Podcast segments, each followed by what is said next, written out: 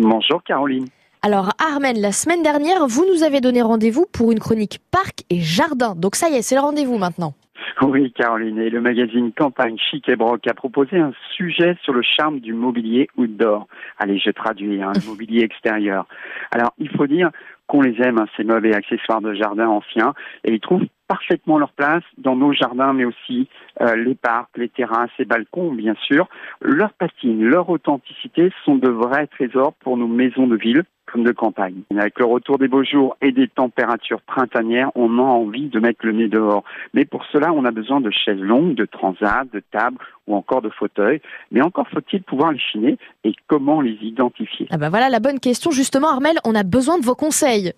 Alors, au premier regard, le mobilier de jardin n'est pas très difficile à trouver, mais il est plus difficile de trouver des pièces authentiques et en bon état. Alors, je m'explique, il faut bien distinguer deux familles, les pièces datant du 19e et du 20e, et des pièces rééditées et toujours rééditées au fil du temps. Il faut donc avoir l'œil et tout simplement ne pas oublier de demander à l'antiquaire ou au brocanteur l'origine exacte de la pièce concernée. Alors, vous pouvez déjà constater, si vous avez affaire à de la fonte, du fer forgé ou un alliage en fer léger qui sera forcément moins cher, moins lourd, mais plus fragile. Hmm, mais on chine quoi du coup pour le jardin?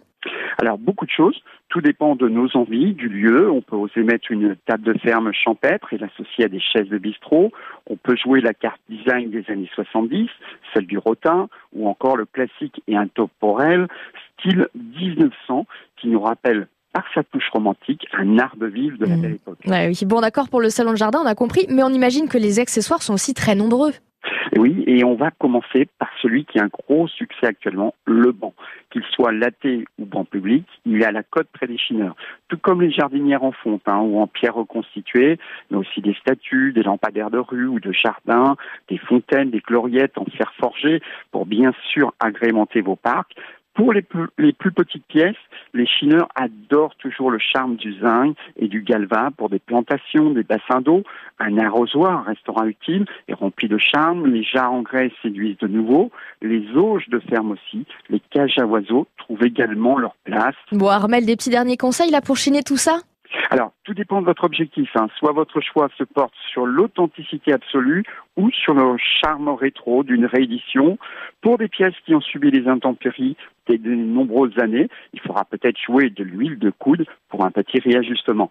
En tout cas, mon dernier conseil sera de laisser le charme du vécu pour apporter la touche authentique à votre jardin. Bon bah puis moi je choisis la chaise longue en rotin là comme c'est jour de vacances. Les auditeurs peuvent bien sûr chiner aussi ces trésors, il faut le dire, à la Chartre sur le Loir, le village des brocanteurs antiquaires. Merci Armel. Merci Caroline.